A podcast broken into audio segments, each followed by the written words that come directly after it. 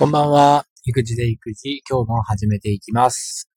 えー2月の17日、えー今日は水曜日ということで、えーなんか今日風が強い日でした。え風の強い日だったんですけども、今日はですね、え通勤、え片道10キロほどあるんですけども、え行き、帰りと走り切ることができました。え今週、久しぶりにちょっと走って行ってみようかなということで、えーですね、この通勤時間を何かこう、なんですかね、自分のためになる時間にしたいということで、えー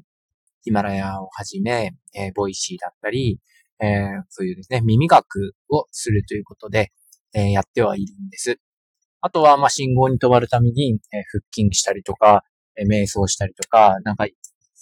ちょっとですね、覚書きみたいなのをメモ帳でに取ったりとか、なんかこう、やれることは通勤中にいろいろやろうなんて考えてるんですけど、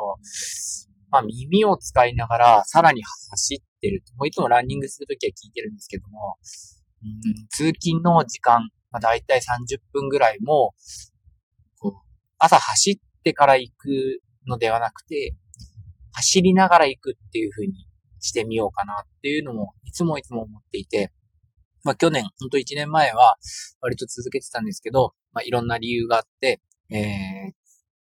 しばらくやめていました。でも今日久しぶりにですね、えー、まあ、週1回、月に数回、えーやってみようかなと思ってまた、リトライしてみたわけです。で、今日走っていて、えー感じたことがあるので、それを皆さんにお伝えしたいなと思っています。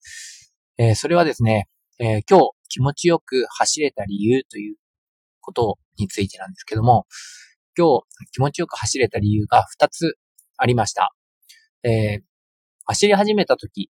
えーまずこう気持ちよく走り始められると思うんです。それはもう行きも帰りもですね、なんかやっぱり外に出て、ああ、体を動かすってなった時に気持ちいいなって感じるんですけど、まあ、だんだんだんだんこうしんどくなっていくと思うんです。で、10キロぐらいあるので、まあ、中間ぐらいが一番しんどいなって思うんですけども、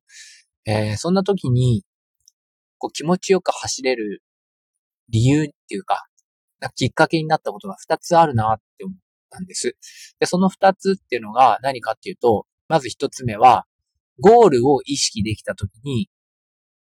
すごい体が軽くなって気持ちよくなったんです。で、まあ大体いつもの通勤路を走ったりとか、なんかこう河川敷を走っていくんですけど、えーっとですね、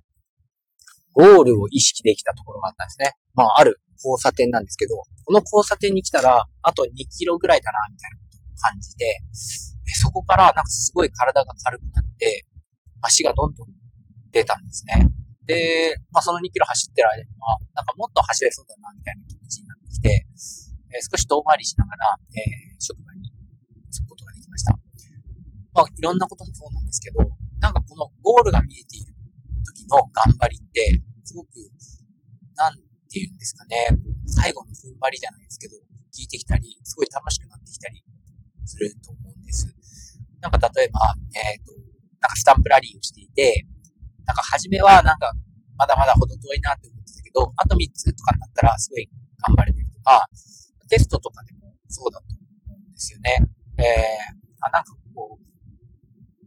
ちょっとだって思った時に、なんかこう頑張れたりとか、そんな経験きっとあると思うんですよね。ゴールが見えた時にこう頑張れる。最後の力が、ワクワクする力が出てくる。えーあそれはすごく感じました。で、もう一つは帰りに感じたことで、えー帰りはたまたま自転車でこう帰宅する高校生が、えー僕は歩道を走っていて、えーまあ女の子だったんですけど、彼女は、えーと歩道、歩道じゃない、車道と、なんですか、歩道の間にある自転車帯みたいなところを走ってたんです。で、僕が曲がったタイミングと彼女が直進できたタイミングがほぼ一緒で、なんか気持ち悪いんですけど、相手にとっては本当になんかこのおっさんついてきてるんじゃねえかみたいな思われちゃったかもしれないですけど、ほぼ同じようなペースで、えっ、とですね、僕の伴走者に勝手になってもらったんです。そしたらですね、なんかその自転車と同じペースで走れてる自分がすごいなんか素敵に感じてきちゃって、さらになんかこう、やっぱりこう一緒に走ってくれる人がいるってすごい嬉しいというか、えー、なんかこう、誇らしげな気持ちになったり、なんか共に頑張っている人がいて、で、今日は特に風も強かったんで、まあ自転車もですね、苦労してるんですよ。で、坂道とかになった時にも、自転車は当然坂道で、えっ、ー、と、スピード落ちますよね。でもその中でも、なんか勝手にライバル視して、ここでは走りが有利とか思いながら、えっ、ー、と、一生懸命、なんか少しリード取るぞ、みたいな気持ちで、頑張ってる人がいたりして、それが帰り道の、帰りの10キロのうちの、本当に5キロから7キロぐらいまで、えー、一緒に、え、その高校生と一緒に走ることができました。なんかよく考えたら気持ち悪いなと思ったんですけど、でも、そのおかげで、すごい、僕はなんか一生懸命走れたなって思います。なんか見ず知らずの人でも、やっぱり伴走者、あの習慣化でもそうだと思うんですけど、一緒に伴走者っていうか一緒にやってる人がいるって、なんかこう、すごい頑張れるって思うんですよね。今日は強風の中で一緒にチャリコ入れる人と走ってる人が、なんか、な、仲良くじゃないですけど、共に頑張ろうっていう気持ちで、えー、走れたことによって、帰り道がすごいあっという間にあの感じました。えー、そんな風にして、えー、今日は、え気持ちよく走ることができました。えいろんなことで、えまあちょっとですね、やっぱり、うまくいかないことがあったりとか、え落ち込んだりもするし、壁にぶち当たったりもするし、あると思うけど、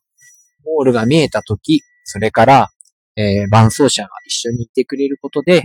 えー、頑張れる気持ちになれるのかなっていうのを感じましたので、これはまたいろんな場面で活かしていけたらなというふうに思います。えー、このと、今週1週間で50キロを目標に、えー、走ろうというふうに心がけているので、えー、今日20キロ走れて、えー、本当に良かったなと思います。えー、通勤で走るっていうのは、え、いろいろとですね、まあ、諸説、問題もあるようなので、えー、気をつけながら、えー、やっていきたいなと思います。え、では、え、今日も、え聞いてくれてありがとうございました。では、皆さん、お先に失礼します。